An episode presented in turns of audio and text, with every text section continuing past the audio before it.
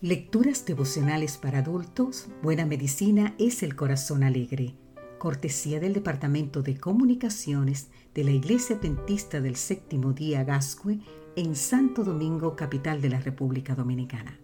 En la voz de Sarat Arias. Hoy, 24 de junio, cumplir la meta.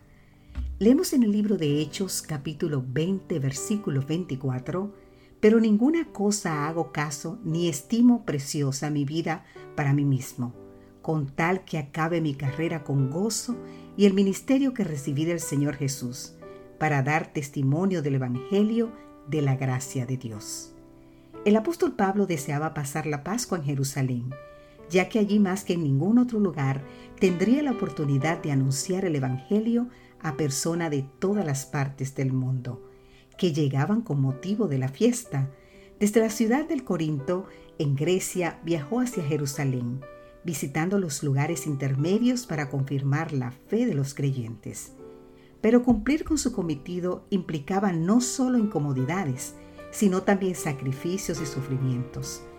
Eso no afectaba a Pablo, ya que como dijo él mismo, pero de ninguna cosa hago caso ni estimo preciosa mi vida para mí mismo con tal que acabe mi carrera con gozo y el ministerio que recibí del Señor Jesús, para dar testimonio del Evangelio de la gracia de Dios.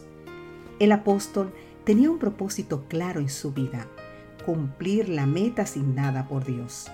Este designio justificaba todas las penas. Tan efectivo fue su trabajo que en el primer siglo de la era cristiana podía decir que la fe se estaba divulgando por todo el mundo podemos leer más en el libro de Romanos capítulo 1 versículo 8. Sin embargo, la tarea de alcanzar el mundo con el Evangelio solo se ha cumplido parcialmente. Aún queda más de la mitad del mundo que no ha escuchado acerca del perdón y del amor de Dios. No conocen a Cristo ni su sacrificio expiatorio, ni tienen la esperanza de la resurrección o la vida eterna. ¿Cree que no están listos para recibir el mensaje?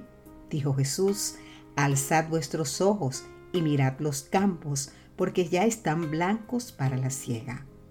Juan 4:35 ¿Quiénes dejarán las placenteras casas y los queridos vínculos del parentesco para llevar la preciosa luz de la verdad a tierras lejanas? Para aquellos a quienes han sido encomendada la luz de la verdad, cada día cada momento llega colmado de la terrible comprensión de que los hombres y mujeres en todas las tierras se están preparando para bien o para mal, fijando su destino eterno. Aún hoy la luz de la verdad necesita ser llevada por instrumentos humanos. Necesita ser llevada por ti y necesita ser llevada por mí. Si asumimos el compromiso de cumplir la tarea propuesta, seguramente se interpondrán dificultades y obstáculos. Habrá sacrificios o penurias que será necesario afrontar. No obstante, podemos contar con la bendita promesa. Recibiréis poder cuando haya venido sobre vosotros el Espíritu Santo, y me seréis testigos hasta lo último de la tierra. Hechos 1.8. Que Dios hoy te bendiga.